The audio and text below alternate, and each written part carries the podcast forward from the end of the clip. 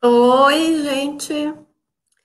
Boa noite. Estou aqui com o Germano, diretor de redação da Istoé, né? Nós vamos fazer esse primeiro bate-papo aqui em home office sobre jornalismo em tempos de pandemia, né? É, eu recebi muitas perguntas para o Germano, vou tentar ler todas elas que eu recebi. Oba. Mas antes, né, eu quero agradecer primeiro, Germano, ter aceitado esse convite. A todos que enviaram perguntas, muito obrigada. É, E vamos começar então, Germano, atualizando, né, um pouco os dados de hoje do coronavírus. O que que nós temos hoje aqui? É, a situação não é nada boa para o Brasil, né? É, quer dizer, para o mundo também, mas para o Brasil em especial, que a situação está piorando com esse presidente maluco que a gente tem aí, fazendo que as pessoas é, deixem suas casas, deixem o isolamento para as ruas. Isso tem aumentado muito a, a incidência da Covid nos últimos dias aqui no Brasil, especialmente em São Paulo, que é o maior foco da doença, mas no Brasil, Uhum. nós já atingimos hoje 85.380 casos, quer dizer, com quase 6 mil mortes, né? 5.901. E, e a letalidade disso aqui no Brasil está sendo 7%, ou seja, na China, Uhum. o foco da doença, o, o, o índice lá de, de mortalidade era de 2%. Nós estamos bem acima dessa média. E, Uhum. e há organismos internacionais que estão prevendo que logo, logo a gente bata aí nos 10 mil mortes. Nós estamos com 6 mil hoje. E, e o próprio ministro hoje, o Nelson Taik, da Saúde, Uhum. disse que a gente pode atingir uma média de mil casos por dia. Se isso for, se isso acontecer realmente, pode acontecer e deve acontecer nesse período de pico aí que vai ser no meio de maio, então nós vamos Uhum. nós vamos entrar no mesmo ritmo que estava a Itália, que estava a Espanha, né? Ou seja, na Itália chegou a se ter mil mortes por dia. Nós estamos quase lá, porque nós estamos com uma média de 450 por dia. E crescendo. Então nós vamos chegar logo, logo a mil por dia. Isso significa que vai ser um, um pânico geral, porque não vai ter hospital para todo mundo, como não teve na Itália, não teve na Espanha. Lá, Uhum. os médicos tinham que escolher quem morria, quem, vive, quem sobrevivia. Nós já estamos chegando nesse nível no Brasil, né? Uhum. E, e nesse grau de, de gravidade muito grande, porque os números que nós temos oficiais, eles são apenas 10% da realidade, ou seja, esses 8, 85 mil casos significa dizer que nós já estamos na casa de 800 mil, até um milhão de casos já no Brasil. E, e, e o governo esconde, né, porque há uma subnotificação muito grande de casos, né, nós devemos ter muito mais, quer dizer, perto de um milhão, e, e, e num crescente, o que é grave, porque os nossos hospitais no Brasil já estão atingindo aí 80%, 90% da capacidade de UTIs. E como todos sabem, pessoas só sobrevivem se forem para UTI, porque lá tem é, respirador, tem os equipamentos Uhum. necessários para sobreviver. Sem eles, as pessoas morrem mesmo. Entra de manhã, à tarde estão mortas, se não tem um respirador. E nós já estamos vendo aí casos de corpos e corpos empilhados, né, em Manaus, Pernambuco, aqui em São Paulo também já está começando a chegar nesse ponto, no Rio também. Então a situação é alarmante e temos um presidente maluco, insensível, irresponsável, que diz que isso tudo é uma gripezinha, que fala que daí e daí que eu não, eu não posso fazer nada, eu não sou, eu sou Messias, mas não sou, não sou, não faço milagre, quer dizer, todo dia ele ridiculariza, ele, ele minimiza, ele é, uma situação que é grave e, e, e, diz que não é nada, que é uma, só uma gripezinha. Ele e os filhos, né, que são todos uns retardados, que dizem que isso não é nada. E nós estamos vendo aí que dia a dia a gente está indo para uma cada vez mais grave e, e, pior, né, que nós temos uma desigualdade social grande. Quando isso for lá para a periferia, vai ter uma mortalidade muito grande, porque por enquanto está pegando aqui os ricos da, do Morumbi, mas na hora que chegar na, nos bairros pobres vai morrer muita gente que não vai ter hospital mesmo para todo mundo. Né? E aqui em São Paulo nós temos aí hospitais de campanha, né? Pacaembu, tem no Anhembi, agora estão inaugurando um no Parque do Birapuera, mas não vai dar conta, não vai ter hospital para todo mundo, nem de campanha. Eu não sei a situação aí no sul, mas também tenho visto que também está grave, na própria sua cidade, aí, Santa Maria também está grave. Então é uma coisa generalizada, né? É, ah, uma das perguntas, assim, aliás, várias perguntas, assim, que a gente, é, que eu recebi aqui, fala sobre a questão da checagem dos dados, né? Eu queria que me explicasse, se explicasse para o público em geral, como é que vocês fazem essa checagem dos, dos dados dentro da redação? Até porque o Ministério da Saúde eh, errou esses dias, é né? uma fonte oficial também errou uh, dando um, número de mortos. Então, como é, é que vocês fazem essa checagem? É, nós temos a checagem que é feita também pelas nossas secretarias de saúde. Agora, todas elas, tanto a Secretaria de Saúde quanto o governo federal, erram muito, né? Eles, eles subnotificam, eles não, não têm os números reais. Na verdade, é, não, tem, não se tem números reais. Você vê que um, país que tem mais dessa, esse acompanhamento mais, mais eficiente, que é os Estados Unidos, lá eles já bateram em um milhão de casos confirmados, né? Então você uhum. vê que é, é, é, que os casos oficiais no Brasil são notificados, isso já é sabido. A gente vê a situação uhum. de Manaus. É, o número uhum. oficial lá é de 10 mortes por dia, mas os cemitérios lá enterram 110 mortes o que acontece é isso, que chega uma hora que não dá para você ter o número preciso de que está acontecendo, porque o número oficial não é o real, entendeu? Os cemitérios estão super lotados, nos hospitais já, já, já se usa caminhões frigoríficos para colocar corpos, e tanto os governos estaduais quanto o federal divulgam números bem abaixo do real, então é difícil você checar. Você teria que checar cartório por cartório no Brasil, o que é impraticável, né? É, uhum. Seria correto, mas é praticável você checar cartório de 5.500 municípios, ou pelo menos dos maiores municípios, não é, não, é impraticável. Então você tem que, pelo menos, uhum. usar esses dados das secretarias estaduais, que também são defasados e são errôneos. Né? O que nos assusta muito, eu acho que assusta a sociedade, é essa uhum. situação grande. Você está vendo os cemitérios lotados, uhum. é, nós não está vendo que estão enterrando corpos um em cima do outro, né? E, e, e oficialmente uhum. só 10 mortes. Então, a gente tem que se preparar para o pior, e o pior vem aí para o dia 15 de maio em diante, né? Até junho, que vai ser um horror uhum. que a gente vai presenciar. E não é uma coisa assim alarmista, porque a gente quer ver uhum. que isso aconteça. A gente não gostaria que acontecesse, mas eu tenho falado secretário estadual, com o secretário municipal aqui de saúde, o Edson Aparecido. Conversei com ele ontem, também vou fazer uma entrevista grande com ele para a próxima edição. Mas o que a gente vê é que o sistema oficial de saúde não vai dar conta de atender toda essa multidão que vai chegar aos hospitais nos próximos dias. A gente não gostaria que isso acontecesse, mas é o que está se desenhando. É, uma da uma, uma questão até que saiu de uma pessoa que não quis se identificar, fala um pouco dessa de, dessa visão que ele tem de alarde, né? Que talvez a mídia faça muito alarde. Muitas, muitas, muitos discursos, muitas das pessoas acham que é, a maneira como são divulgados dados, né? é um alarde, tanto que tem carreatas aí acontecendo, tem gente saindo para a rua, nós temos ainda, né, uma... Eu fico pensando, é, Germano, como Mas, é que... Mel, deixa eu te falar, deixa eu te falar, esse alarde que se fala que faz, é só as pessoas uhum. é, acompanharem o que está acontecendo no mundo. É só você uhum. abrir, ver a mídia do mundo inteiro, os, os jornais mais respeitados do mundo, das televisões todas, uhum você vê o que está uhum. acontecendo. Não é um alarde, é o real. Nós já temos no Brasil 6 mil mortes, quer dizer, o ano passado inteiro nós tivemos é, de mortes por, por questões de, de, de, virais, de pulmonares, nós tivemos menos de mil casos, no ano inteiro. Este, este ano, só em um mês, agora pra, de março para abril, nós já tivemos 6 mil casos, 6 mil mortes. É, e, sem contar que eu te falei, a subnotificação. Nós tivemos 85 casos confirmados, mas eles já são de mais de 800 mil.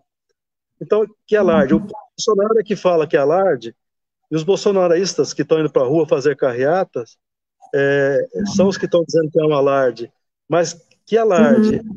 é, é, a realidade. Esse é o, é o que tá, isso é o que está acontecendo e não há nenhum alarde. Uhum. A imprensa só está bem informando as pessoas. As pessoas, se não fosse uhum. o isolamento social que os governadores estão determinando, alguns prefeitos, se dependesse desse maluco do Bolsonaro, já estava todo mundo na rua. Aí sim nós íamos ter uma mortalidade muito maior, porque uma pessoa transmite para três. Então, quando a gente fez o isolamento social, a gente evitou, quebrou essa cadeia. Em São Paulo chegou a mais de metade da população é, a ficar em casa. Depois que o Bolsonaro começou essa campanha sistemática de pedir para as pessoas voltarem para a rua, é, nós já sentimos um aumento de mortes, entendeu? Inclusive de casos, né? Nós estamos sentindo que é, as mortes, a gente tinha menos de 100 mortes por dia, mas nós já estamos na casa de 450 mortes por dia. E o próprio ministro falou em mil mortes por dia. O próprio ministro, Nelson Taik, falou em mil mortes. Quer dizer, é o cara que o Bolsonaro levou lá, trocou o Mandetta, depois o Taik, e é o próprio Taik que está falando que vou mil mortes por dia. Então não é a imprensa que está inventando isso. Gostaríamos que fosse alarde só, mas é a realidade. É, não, com certeza. É, eu, eu fiz uma lista até, de, vou colocar na rede Sina depois de páginas para seguir no Facebook, as pessoas podem receber as notícias no Facebook, né, de todas as imprensas e os dados oficiais. Então, de, na Sina até tenho, coloquei na minha coluna como fazer isso, como ver primeiro as pessoas também receber toda a atualização dos principais canais de notícias aqui do Brasil, está bem informado em relação aos dados. Germano, quero que tu me conte como é que foi, assim, como é que é, está a estrutura da redação hoje de vocês, assim, que, como é que vocês, antes da pandemia, e como é que está agora? Como é que vocês se estruturaram? É, veja bem, nós, a redação nossa não é muito grande, né, tem um quadro uhum. meio enxuto de, de repórteres e editores, mas os uhum. repórteres, nós demos, nós estamos mantendo alguns em casa, quase todos ficam em casa é, uhum. na segunda e sexta. E trabalho efetivo aqui na redação é terça, quarta e quinta, porque é o dia do fechamento da revista, e tem que ser presencial, não tem como. Agora, os outros dias, as pessoas ficam, a gente trabalha muito com Zoom e também é, pela, pelo WhatsApp, pelo, e pelas mídias sociais, a gente trabalha com, com as pessoas à distância. Nosso editor de fotografia, por exemplo, está à distância, porque ele também é de um grupo de risco, ele está com uma doença grave, então a gente manteve ele em casa, ele está fazendo a edição de fotos de casa, tem um assistente dele aqui na redação, mas o editor fica em casa, e, uhum. e a gente está mantendo quer dizer, um grupo reduzido de pessoas aqui na redação. E quem fica na redação, eu só estou agora sem máscara, porque estou ao vivo, mas olha a minha máscara aqui, ó. Minha máscara está de lado. Máscara aqui, ó, álcool gel, está tudo aqui na uhum. mão é, o álcool gel na redação inteira e todos os outros departamentos da, da editora também, porque aqui não é só a redação, né? Nós uhum. temos um, uma, uma, uma, um grande número de pessoas aqui, tem a parte de circulação, de publicidade, de né, jurídico, uhum. de outros departamentos, né? O, uhum. de outros casos, de, de, outras, de outras funções. Temos porteiros, né? Aliás, temos dois casos aqui confirmados de Covid na portaria, né? As pessoas foram afastadas. Então acendeu uma luz amarela aqui, não tinha, não tinha nenhum registro aqui ainda, nós tivemos esses dois casos já, e o que nos preocupa a todos, né? Então você vê que é, uhum. a água está batendo aqui também, não está? É, todos os outros órgãos de imprensa têm tido baixas aí, que a gente está acompanhando, né? E tem visto aí é, familiares de, de, atores, de atrizes também estão sendo atingidos, tem gente morrendo, uhum. né? No, é, inclusive na mídia, né? Tem muita gente que já começou a morrer aí. Então você vê que não está uhum. deixando nenhum setor imune, né? É só a gente ver o que está uhum. acontecendo diariamente no, no, meio artístico, político, né? Uhum. Prefeitos pegando doença, governadores, né? O governador do Rio uhum. pegou, governador de Alagoas pegou, do Pará. Né? Aqui na região nós tivemos prefeitos que pegaram um prefeito amigo nosso aqui de São Bernardo do Campo, né? o Orlando Morando pegou, ficou estado grave no hospital, em, quase em coma, 10 dias no hospital, se salvou por pouco. O médico Davi Wip, né, que é aqui do, do setor de, de controle da, da Covid aqui em São Paulo, pegou a doença, o doutor Miguel, é, Calil, né, o Roberto Calil, então é uma coisa que está pegando Deus e o mundo, não tem ficado ninguém de fora. Então, é uma coisa que tem nos preocupado e a gente tem evitado aqui dentro. É, uhum. Todos, ter todos os cuidados para evitar que a doença se propague, né? Nas nossas casas, né? Com os nossos familiares, né? É, a gente tem que a gente não vê há muito tempo, porque é, a gente não, eu não tenho procurado é, familiares exatamente para evitar o risco de poder contaminar alguém, né? Eventualmente, eu levar o vírus, né? É uma coisa que como a gente tem uma matéria dessa edição que a gente está falando exatamente isso. Nossas vidas mudaram e vão mudar muito mais a partir de agora, né? Nas relações uhum. pessoais, é, do jeito de ir ao banco, do jeito de se relacionar, do jeito de ir ao uhum. bar, ao restaurante, né? Porque a gente ainda está no, isolamento aqui em São Paulo, até dia 10 de, até 10 de maio. Mas o governador já está falando, ó, esses índices de mortalidade aqui não vamos liberar dia 11, não. Era a previsão inicial era liberar dia 11, mas já há uma preocupação pelo uhum. aumento de casos e pode ser até que não libere mais no dia 11. Pode ser que a gente precise ficar mais um período ainda em quarentena, dado o aumento dos casos aí que têm sido registrados, né? E como Agora tá... mesmo... Pode falar. Eu não diga. Mas é que a nossa vida jamais vai voltar a ser igual, porque essa doença não tem tratamento.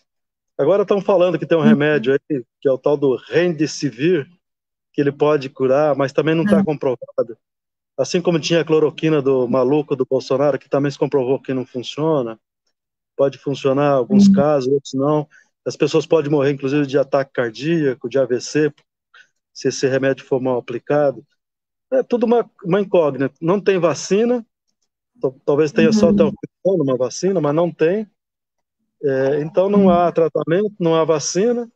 E como é que nós vamos fazer? Nós vamos conviver com essa doença ainda há muito tempo, né? Pelo menos alguns meses, sabe? Uhum. E, e, nossas vidas não vão ser mais como são hoje, como eram antes, como era, né? Uhum. A gente não vai poder ir no banco, uhum. restaurante vai ter que sentar a mesa um distante da outra, no, nos ônibus, metrô aqui em São Paulo vai ser obrigado a usar máscaras. É, e aí a nossa vida vai ser outra, né? É, eu acho que é mais ou menos, não sei se você lembra, talvez não, mas quando surgiu a AIDS, as pessoas uhum. ficavam com medo de se relacionar uma com a outra, né? Ah, será que o beijo passa? Ah, será que. O, sabe? Então é uma coisa que as pessoas ficam preocupadas. Ah, será que o espirro passa? Será que o esperma passa? Estão falando agora que até na, na, na, nas fezes pode passar. É uma coisa, é uma loucura, né? É uma doença que veio para mudar relações e relacionamentos, né? Verdade.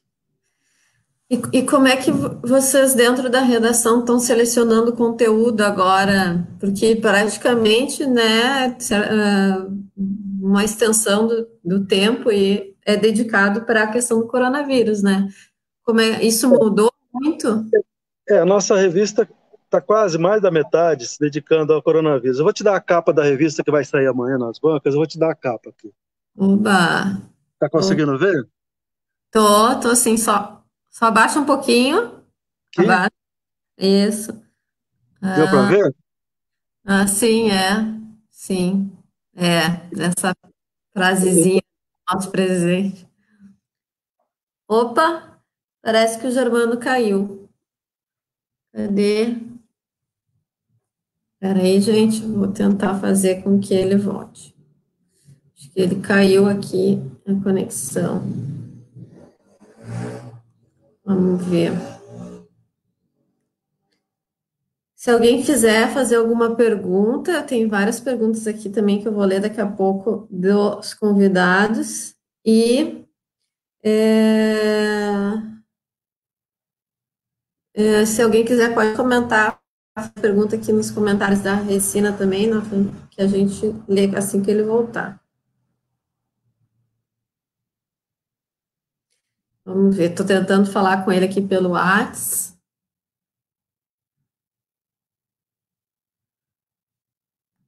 Mas ele ainda não visualizou.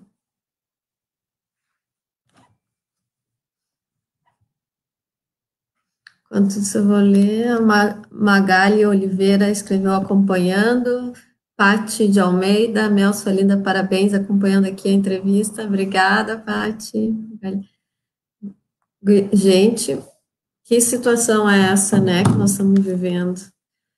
Aqui eu estou em casa, home office, né? Na Redicina agora só em casa. Como o Germano falou, vocês viram, né?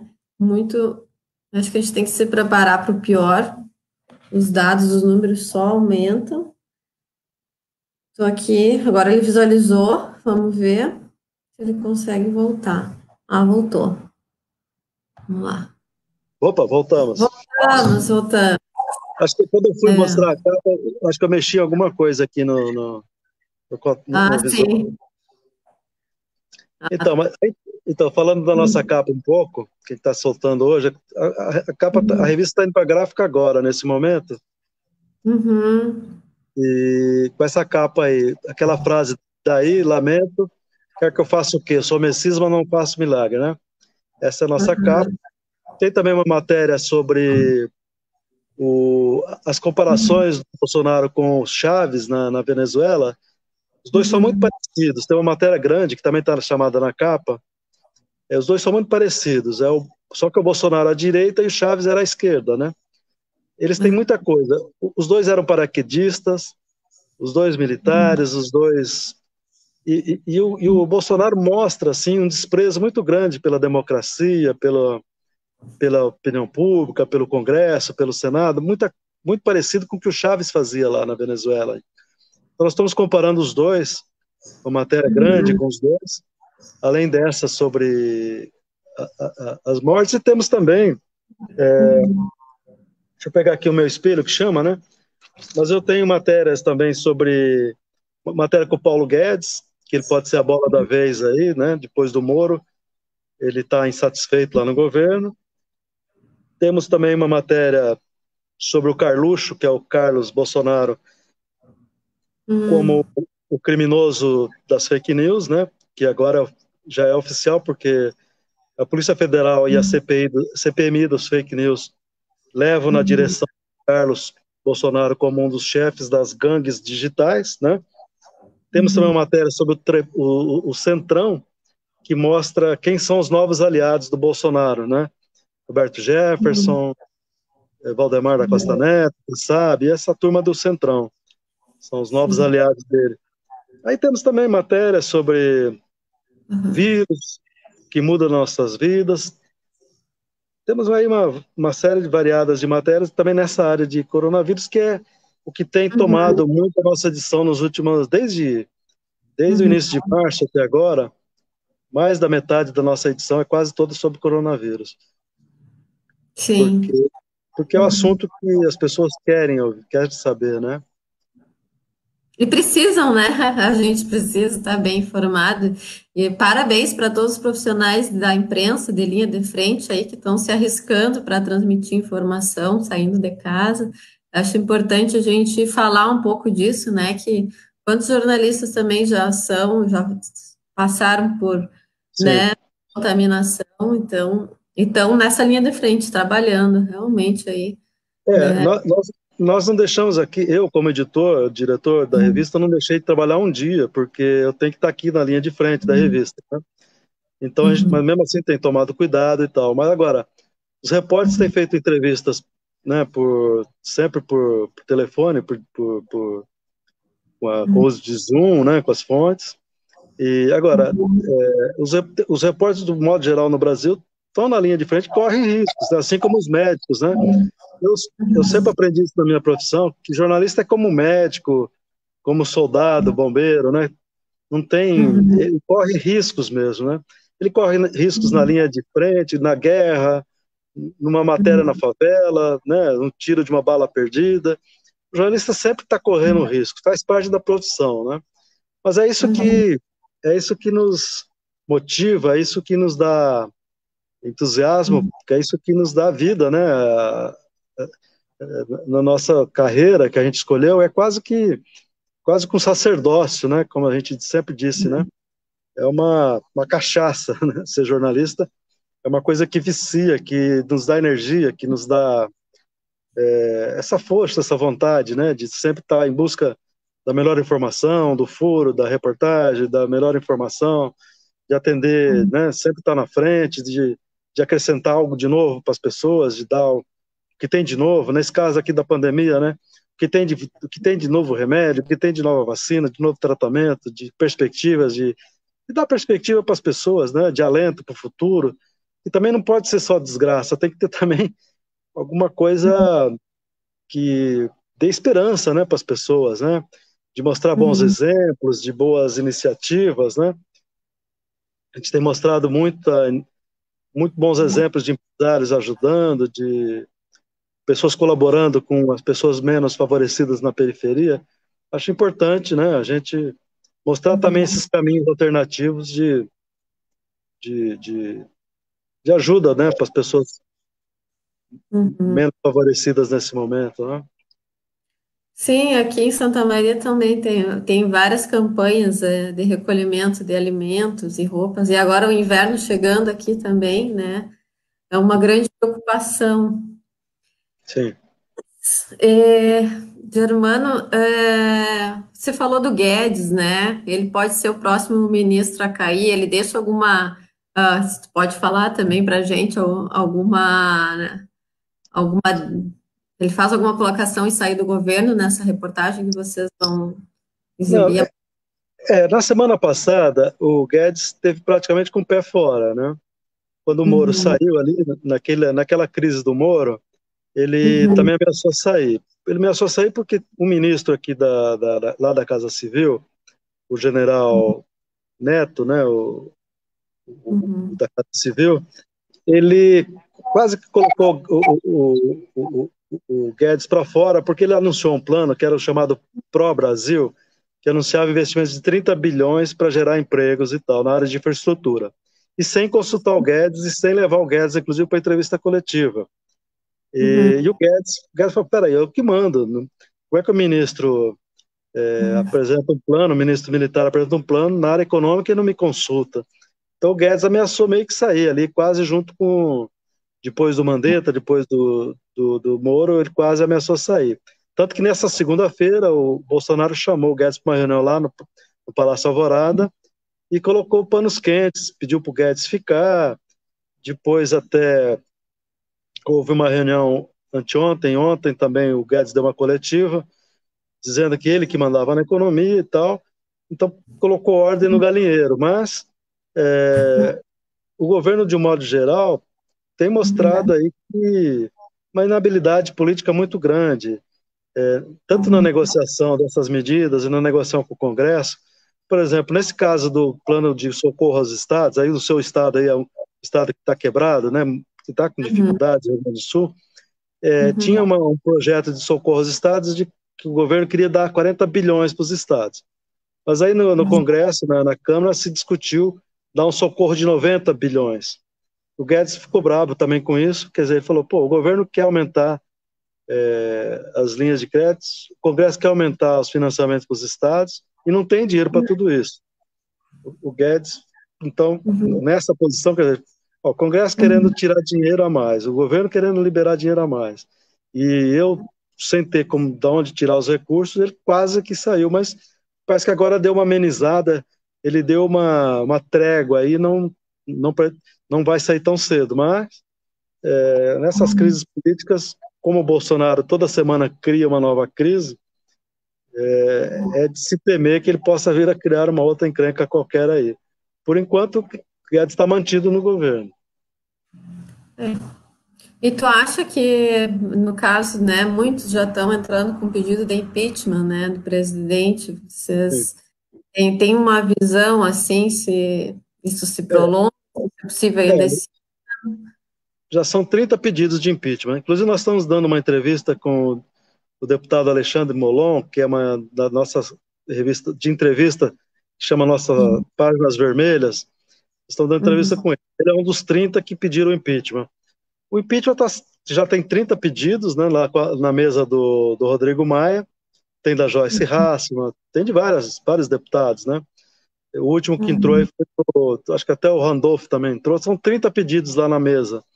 É, uhum. Agora, eu não acredito que ainda seja o caso, eu até fiz uma entrevista esses dias com o Fernando Henrique Cardoso, com o ex-presidente, tenho feito com outros, fiz também com o presidente do STF, com uh, o, o, ministro Dias Toffoli, eles, todos eles acham que ainda não há clima para fazer o impeachment.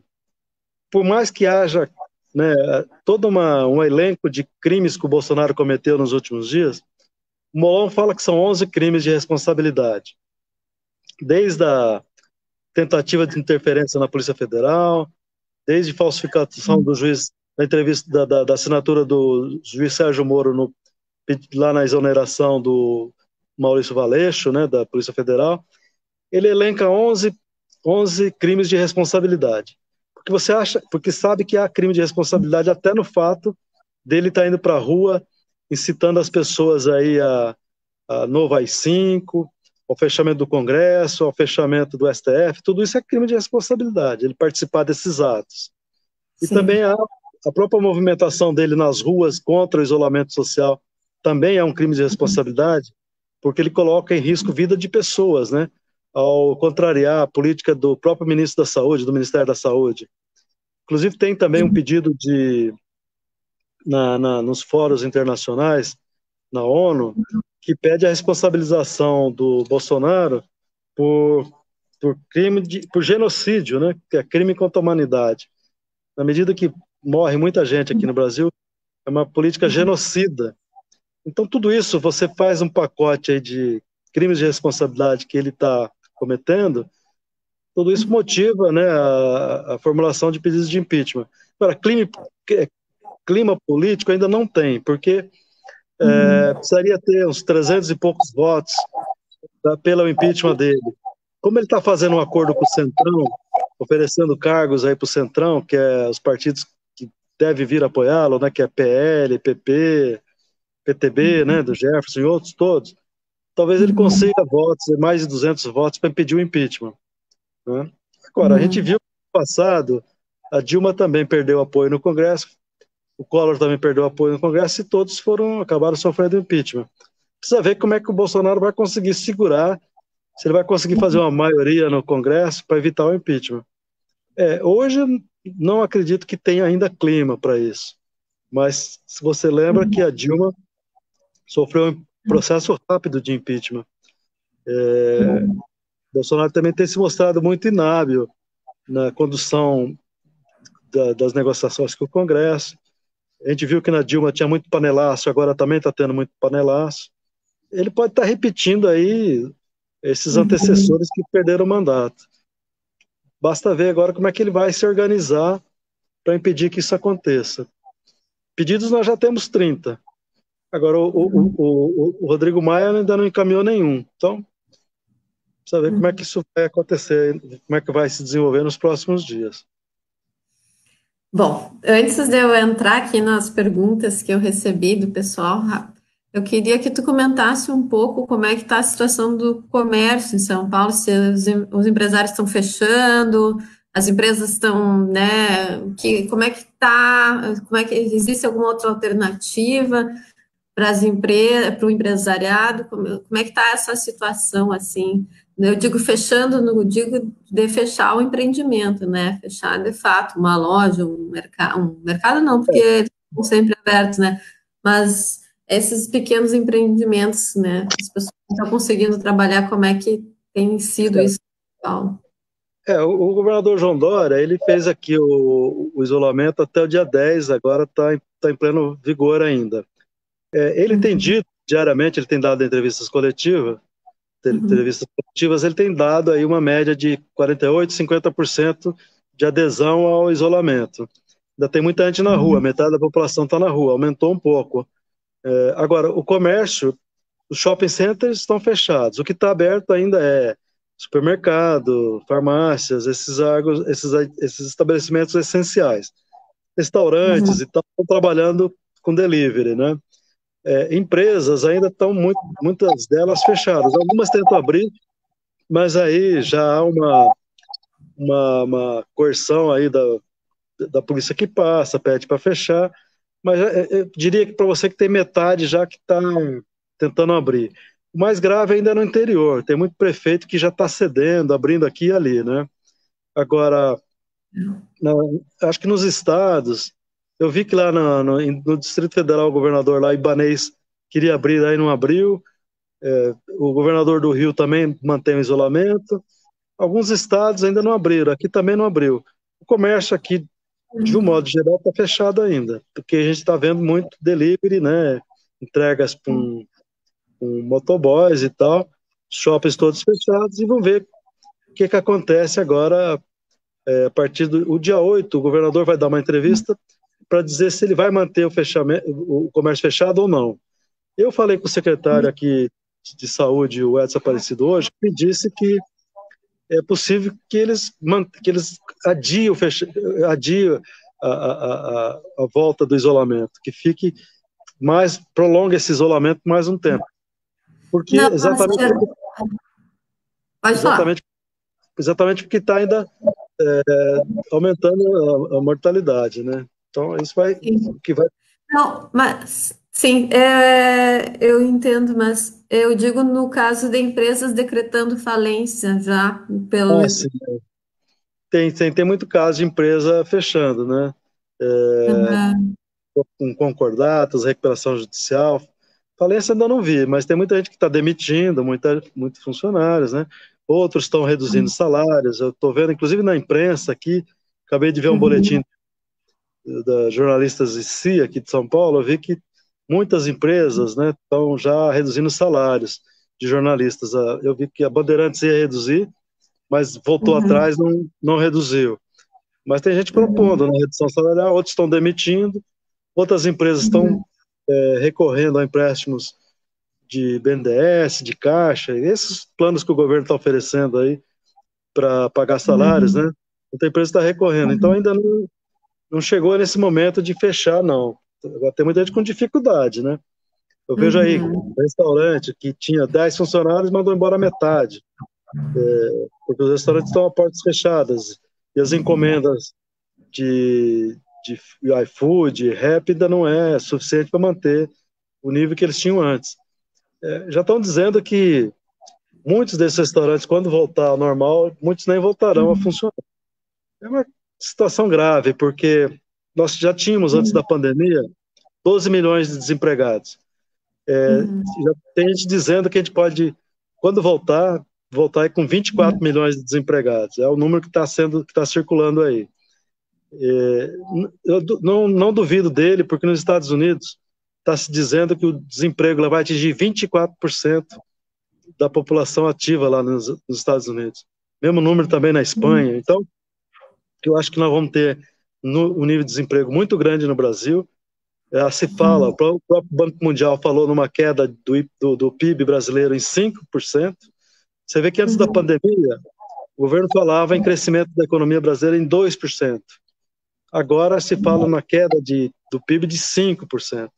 Então vai ser uma crise muito grave, é, que vai, nós vamos levar algum tempo para voltar a voltar a crescer. O ano que vem, acho que a gente vai crescer, não vai crescer ainda, talvez depois de 2022. Então, nós vamos ter um quadro, inclusive eleitoral, meio, meio baseado nessa crise econômica, porque antes da pandemia, quando se falava que o Brasil 2%, se falava que o Brasil poderia crescer de 3% a 4% até 2022. Com base nesses números, eu achava até que Bolsonaro se reelegeria, porque seriam uhum. dados favoráveis à recuperação econômica. Agora, com a pandemia e uma, e uma recessão de 5% este ano, e mais um baixo crescimento, e crescimento negativo também no ano que vem, já acho que o uhum. Bolsonaro não se reelege e vai ter uma dificuldade muito grande nesses próximos anos aí do seu governo se ele se ele conseguir se manter no governo, ele vai ter uma crise uhum. econômica pela frente, entendeu? O que mostra que é por isso que ele está muito preocupado com seus adversários, que hoje são os governadores, que todas as pesquisas mostram que os governadores estão crescendo muito na opinião pública. Aqui em São Paulo temos o Dória, o seu governador aí do Sul também tá, cresce nas pesquisas de opinião pública, tem o, o Whitson no Rio também está crescendo. A gente percebe que os governadores vão. Por isso é que o Bolsonaro tem uhum. jogado na costa dos governadores a culpa pela crise econômica, né? Porque ele sabe que os governadores vão crescer muito aí na opinião pública, porque eles estão fazendo a coisa certa, que é propor o isolamento.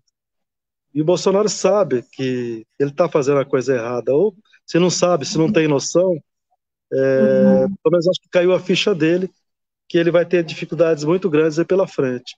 Por isso que ele está tentando responsabilizar os governadores por um fracasso que é dele, né?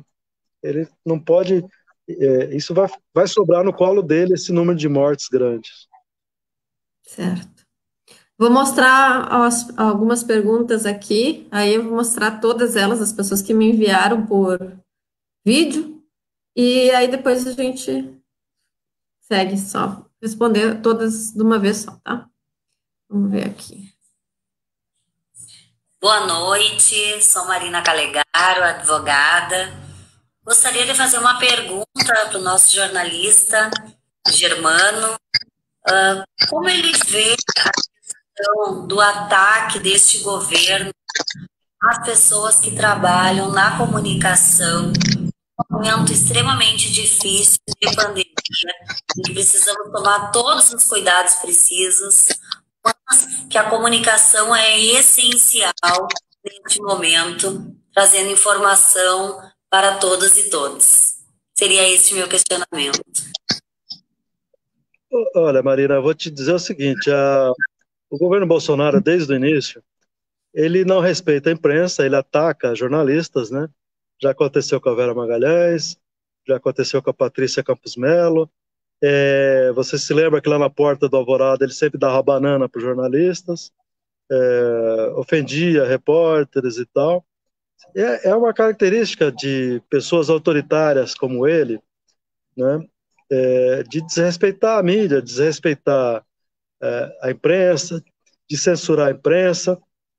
A gente lembra que o regime militar, que ele tanto ama, né, no passado pois, impôs a censura mais terrível à imprensa brasileira, o regime militar de 64 até 85. E ele sempre é, e ele sempre elogia a ditadura, que para nós foi muito muito muito grave, né? Então o Bolsonaro tem essa veia autoritária de desrespeito à imprensa, né? e desrespeita, inclusive, as, instituições, a, a, classe política, o judiciário. Você que é advogada, você sabe, ele desrespeita o STF, sempre fala em fechamento do STF, em censurar a mídia, e, e aqui, por exemplo, na Isto É, ele impõe a censura comercial. O governo tinha uma mídia de, de, de anúncios para toda a imprensa, era assim, inclusive, no governo do PT, para você ter uma ideia. E todos os governos, o governo fazia anúncios na mídia. E agora o, o Bolsonaro ele só coloca anúncios em quem ele é, acha que o protege, né? Algumas emissoras ligadas a evangélicos e tal, e abandonou toda a, a, outra imprensa crítica, que é o nosso caso. Nós fazemos uma, uma, uma mídia independente e de governos, né? E, de, de, e ele é, e ele se recusa a dar recursos para qualquer veículo de imprensa mais independente, que é o nosso caso. E também nós não queremos ter, não. Agora, é porque nós queremos a nossa independência. E, agora, que ele ataca a mídia é uma constante. Vou botar as outras duas seguidas. Boa tarde, meu nome é Fernando Caetano, sou economista e professor de economia. Eu gostaria de saber, em relação ao fazer reportagem para o jornalista, é mais difícil ou mais fácil em termos de Bolsonaro, fake news, toda a tropa de choque do Bolsonaro, a questão de checar a veracidade das reportagens, das, das informações para as reportagens, no caso. Ok? Muito obrigado. É a mesma linha, né? Deixa eu mostrar outra aqui também. Olá, meu nome é Débora Aparecida Dias, sou delegada de polícia, titular da Delegacia de Proteção ao Idoso e Combate à Intolerância do município de Santa Maria, Rio Grande do Sul. Gostaria de saber como a imprensa faz para fazer a, a checagem das notícias uh, referentes à pandemia que modificam tão aceleradamente ah, o cenário não só da saúde pública, mas também da economia. Como que é feito essa verificação para que se não, não se tangencie assunto tão importante, mas ao mesmo tempo não se transmita o caos? Uh, agradeço muito a atenção e a, a minha a resposta à minha pergunta. Bom, então vou responder então a Débora, a delegada Débora e também o economista, que eu não consegui pegar o nome dele, que chegou meio com chiado aqui. Mas respondendo aos dois, que é quase uma variação do mesmo tema, né? É, a imprensa, ela faz checagens também não só nos órgãos oficiais, né? No Congresso, no Senado, no, no, na, na, política, na economia. A gente não depende só das informações oficiais, evidentemente. Nós temos uma rede de informação grande, né? E toda a mídia tem, toda a imprensa tem. É, uhum. Agora, é, a gente procura sempre fazer a checagem de todas as notícias que damos, né? Nós temos também um site que é, tem acesso de 60 milhões de pessoas por mês, dá 2 milhões por dia, mais ou menos, que é o nosso site, istoé.com.br. E a nossa revista também que circula aí para é, tem 500 mil leitores, considerando leitura de banca, é, e, e, também no próprio site, que também tem uma leitura grande da edição da revista no site. É, tudo isso é muito checado, bem checado, porque a revista já tem 40 anos, a editora tem 40 anos de tradição no mercado, né? a gente já está 40 anos, então nós temos um nome a zelar, é, a checagem das informações, é, o preparo das, das notícias, né?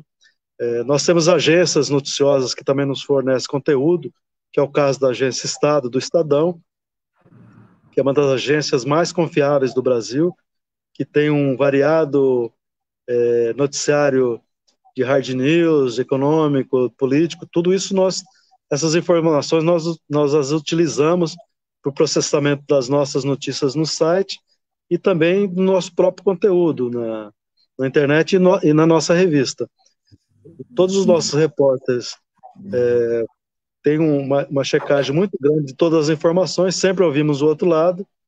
Agora, é evidente que é, o Brasil hoje tem um elevado índice de, de, fake news, né? O próprio governo tem o tal do gabinete do ódio, que é coordenado lá pelo filho do Bolsonaro, que é o Carlos Bolsonaro, que coordena o gabinete do ódio instalado lá no Palácio do Planalto, no terceiro andar. E esse gabinete do ódio ele fomenta muita notícia falsa e muita besteira, né, que a gente tem que filtrar. É, então, por exemplo, eu acompanho o, o, o, Twitter de todos eles, do Bolsonaro, do pai, dos filhos, do Eduardo. O Flávio até não ele publica muita coisa. Quem publica mais é o Eduardo e o Carlos. Então a gente checa sempre o que eles estão falando. É, a gente faz um confronto, né? É, é, de tudo que eles comentam, e sempre a gente ouve os dois lados, sempre está ouvindo é, o que o governo também tem a dizer. Né? Agora, uhum. também com essa preocupação da notícia falsa que eles plantam muito. Eles plantam muito através de, de fake news e de robôs que eles distribuem aí para milhares de pessoas. Só para você ter uma ideia, o presidente. Bolsonaro tem mais de 60 milhões de, de seguidores. E ele faz esses 60 milhões de seguidores meio ali como um cabresto ali, porque ele é mito dessas pessoas. Essas pessoas o têm como mito e como como seguidor, assim, tudo que ele fala é verdade. E muitas vezes não é verdade, a gente sabe disso. Tem muita mentira, né? Eles, que eles, que eles dizem, e a gente tem que filtrar isso, porque não, grande parte do que eles dizem não é, não coincide com a verdade e nem com, e nem com a realidade, porque é só a gente ver esse plano que o governo divulgou aí de 600 reais para atendimento das pessoas carentes. Eles falam, ah, vamos atender 60 milhões de pessoas. Agora você vai para a rua, vai ouvir as pessoas como a gente ouve. Você vê nas uhum. portas da Caixa Econômica, são milhares e milhares de pessoas nas, nas agências em busca desse dinheiro. O dinheiro que foi liberado no começo de abril e até agora, dia 30 de abril, milhões de pessoas não receberam esse dinheiro. Então o governo fala muita mentira. Né? De dizer que 60 milhões de pessoas receberam, não receberam. Então, muita gente está tá nas ruas, está nas filas atrás desse dinheiro, correndo o risco de se contaminar, porque há uhum. quilômetros de filas. Eu vejo, eu, eu já fui em agências da, da Caixa para checar isso, nossos repórteres vão. Então, uhum. Essas são muitas das inverdades que eles dizem, né? E a gente não uhum. pode cair nessa para a próxima pergunta. Salve galera, meu nome é Gustavo Rocha, o Afro Guga, eu faço parte do movimento negro unificado aqui em Santa Maria e também milito em diversos segmentos como movimentos LGBTQ+, movimentos pela moradia, movimentos pela classe trabalhadora. Boa noite, Bia Inquieta, boa noite, Germano, boa noite, pessoal da Redicina. O jornalismo em tempos de pandemia, fico pensando como que você está vendo essa, esse desafio de trabalhar em home office, né? Sendo que o contexto jornalístico da toda essa atmosfera da redação também é muito essencial, né? Atrás das fontes, né? Redação, eu acho que também faz parte da, de potencializar e de otimizar uma boa matéria, né? E boas reportagens, bons dados. Como que você está vendo esse desafio? Né? Como que a Isto É tem tratado seus funcionários? Né? Como que esse cuidado da saúde dos funcionários. A formação é um direito, mas a saúde dos funcionários, né, das pessoas, de todos os é mais importante. Muito vendo essas questões das emissões, né, que estão vendo, e a pergunta seria mais nesse sentido, o desafio de trabalhar em home office, né, e também o desafio de cuidar da saúde dos funcionários e funcionárias. Um beijo a todos, né, beijo de luta, seguimos aí.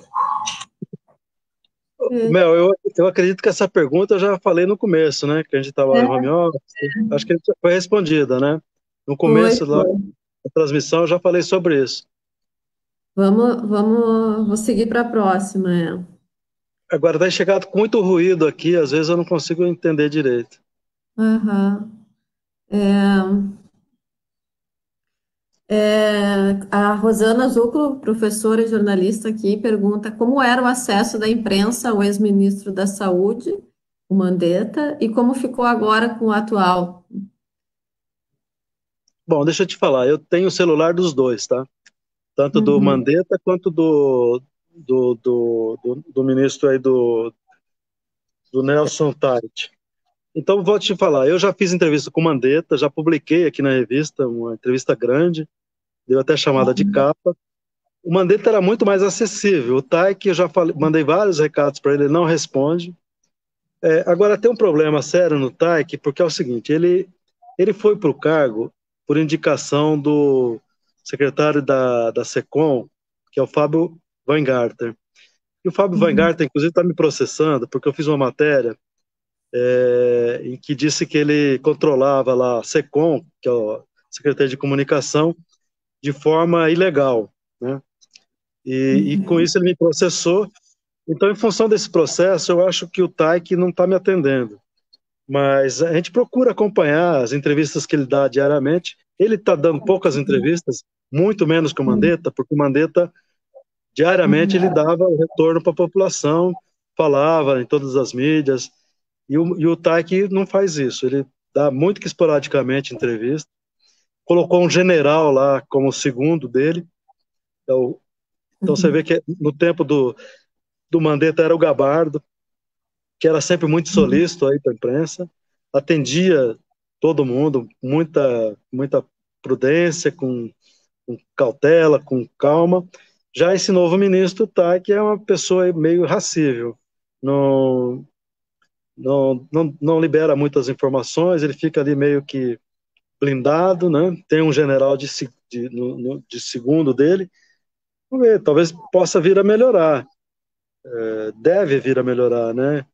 Já está falando uhum. que também pode ser que mantenha o isolamento social. Pelo menos não aceitou esse jogo do Bolsonaro que era acabar com o isolamento social. Eu tinha medo que ele fosse assumir e acabasse com o isolamento social, acabasse com toda a política que o Mandetta tinha posto em prática. Pelo jeito não vai fazer isso. Menos mal está se mostrando que, pelo menos, como médico, está sendo prudente. É. Aqui também tem uma pergunta que é de, do Silon Procati, que é engenheiro agrônomo e da Agência de Inovação aqui da Universidade Federal de Santa Maria, e ela também é muito semelhante à pergunta do Constantino, que é um publicitário que tem uma agência aí em São Paulo. É, então, eu vou ler. Cada vez menos as pessoas vêm lendo jornais e revistas impressos, e o consumo da notícia nas plataformas digitais vem aumentando. A pandemia provavelmente vai aumentar a velocidade dessa tendência. Como isso está, uh, como isto uh, está, se, como a Isto É está se preparando para este novo mundo que já é uma realidade? Então, como eu te falei, a Isto É, ela vinha uhum. tendo uma, uma audiência no site de 60 milhões de pessoas por mês. Com com a pandemia, ela chegou a bater 100 milhões de pessoas ao mês. Né? É, então, ela passou, era uma, uma, média de 2 milhões diários, ela chegou a 3 milhões, é, tem se mantido mais ou menos por aí.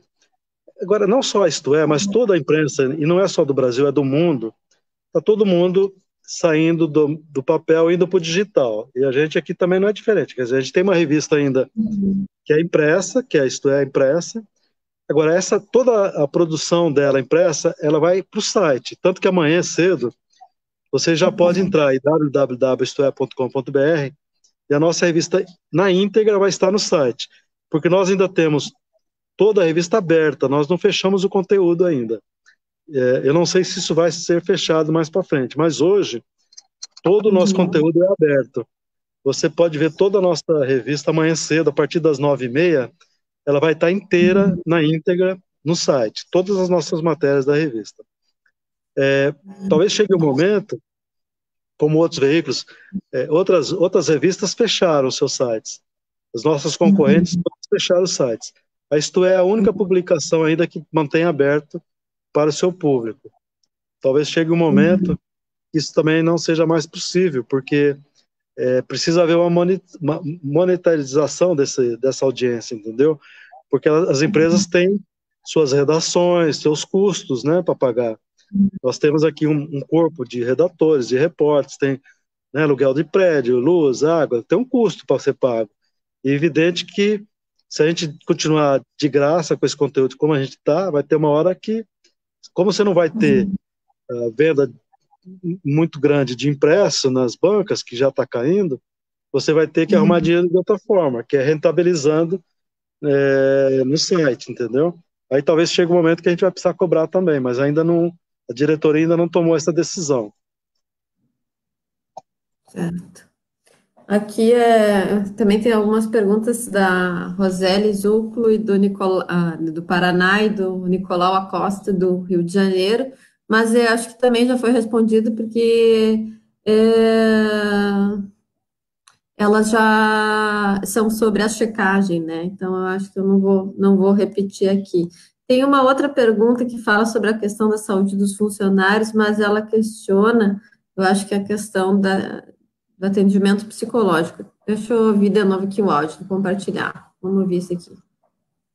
Olá, tudo bem? Meu nome é Paola Saldanha, sou jornalista formada há pouco mais de um ano e eu gostaria que o Germano comentasse como que o veículo se posiciona né, diante desse processo tão desgastante. É, diariamente produzir, informar sobre essa crise, o número de pessoas contaminadas, as mortes, e também ter que lidar com esse descrédito. Né? São discursos que é, invalidam, questionam dados, pesquisas, fontes oficiais. Então, eu gostaria de saber é, se há algum tipo de trabalho específico relacionado ao auxílio psicológico, né, aos repórteres e também aos demais profissionais né, da organização. Muito obrigada. Não sei se tu conseguiu entender é, o é, mas... Deixa eu falar, tratamento psicológico ainda não é o caso. Por exemplo, aí na redação, nós não tivemos uhum. nenhum caso de, de Covid. Nós tivemos só dois casos, que eu te falei na portaria, que são dois guardas uhum. aqui. Na redação não tivemos nenhum caso, então nem suspeito, inclusive. Agora, é evidente que se tiver algum suspeito, essas pessoas serão mandadas para casa para fazer quarentena, né? Mas não há nenhum caso suspeito, todo mundo está usando máscara, está todo mundo usando uhum. álcool gel, está todo mundo usando cuidados, todo distanciamento, inclusive. As nossas reuniões de pauta, os repórteres mandam as pautas de casa, não estão sendo feitas nem presencialmente, porque os repórteres estão ficando em casa. É, as reuniões de pauta que quando a gente faz com os editores, mantendo o distanciamento de dois metros de cada um, até a gente fica rouco aqui de tanto falar alto, porque as pautas, nada vai ser mais igual, nada, vai ser tudo diferente. As reuniões de pauta agora são feitas com distanciamento, eu acho que isso vai se manter, inclusive, depois, né? Quando a pandemia tiver uma redução de casos, vai se manter desse jeito. Talvez eu acho que esse ano é, nada mais será igual era o que era antes. Espero que pelo menos haja uma redução do número de casos para que o mínimo do normal volte, que a gente, o que a gente sempre diz aqui, qual será o normal depois? Talvez não seja mais o normal que era antes de março. Né? Será um novo uhum. normal. E em relação às na revista, vocês estão é, tendo que demitir já funcionários? Não, a gente não demitiu ninguém em função de, da crise da pandemia, até porque é, nosso grupo, uhum. eu te falei, é bem enxuto, a gente tem, uhum. na verdade, um grupo bem reduzido de, de pessoas. A nossa redação é muito enxuta em relação às outras concorrentes, porque a gente veio já com um processo de redução de pessoas ao longo dos últimos anos. Hoje, inclusive, o quadro se estabilizou e então não, não, não teve nenhuma nenhuma baixa dos últimos meses aí de pandemia, não tivemos nenhum corte, não. Espero que não tenha, né? Porque é, essa crise está pegando todo mundo, todas as empresas, de todos os setores, todos os segmentos, né? Não tem um, uhum. não tem um segmento imune, né? A crise pegou todo mundo, né? Uhum. Agora espero que não chegue aqui. Então, é. Bom, muito obrigada, Germano. Chegamos aqui a uma hora, a gente já falou em fazer meia, mas. Então, já estamos a uma hora no ar, hein? Ficamos uma hora aqui, né? Poderia ficar mais uma, uma, uma meia hora ainda falando, né? Quem sabe mais. Mel, faz o seguinte, olha, Mel, quando, como você está sempre aí é, com as suas lives, eu acompanho, você é maravilhosa, faz um belo trabalho, as suas poesias, sua já fez até matéria aqui para nossa revista. Você, uhum. você é tudo um pouco, é atriz, é tudo um pouco. Então você tem espaço aqui com a gente para quando você quiser chamar, pode chamar que a gente está à disposição, ok? Ah, muito obrigada, obrigada Germano, obrigada a todo mundo que enviou suas perguntas, acompanhou. Eu não sei se eu consegui ler todas aqui, mas é, eu acho que de tudo que eu recebi, a gente conseguiu responder nessa conversa grande parte. A próxima, a próxima live, na quinta-feira, vai ser com um correspondente de uma TV chinesa aqui no Brasil, Paulo Cabral, que está, inclusive, em Manaus agora. É, aí ele está nesse campo aí afora, aí lá no meio, né, onde tudo está pegando fogo literalmente, e aí, então, ele vai contar também a experiência dele. E no dia 11 de maio, na segunda-feira, a gente vai conversar também com o jornalista Marcelo Canelas, também que vai contar mais sobre essa experiência de jornalismo em tempos de pandemia. Maravilha, são dois grandes profissionais, parabéns. Obrigada. E tu, Germano, também, quando quiser voltar a dar informação para a gente aqui, sempre bem-vindo aqui na Rede Sim. Ok, então. Obrigado, um beijo a todos, bom fim de semana, bom feriado, que amanhã é 1 de maio, né? Vamos descansar uhum. um pouco. Abraço a todos. Obrigada. Tchau, tchau. Fiquem, fiquem em casa. Deixa eu fechar aqui. Ah, deixa eu contar. Amanhã também eu faço no meu perfil a Madrugada Inquieta. Quem quiser conversar, trocar ideia, falar descontraidamente sobre tudo, a partir da meia-noite, vou estar lá trocando ideia com vocês. Beijos e até a próxima. Ah, logo esse vídeo vai estar no site da Redicina também. E muito obrigada mais uma vez ao Germano, né? Grande jornalista aí, conversou com a gente, se dispôs uma hora aqui para trocar essa ideia e passar um pouco de informação. Obrigada.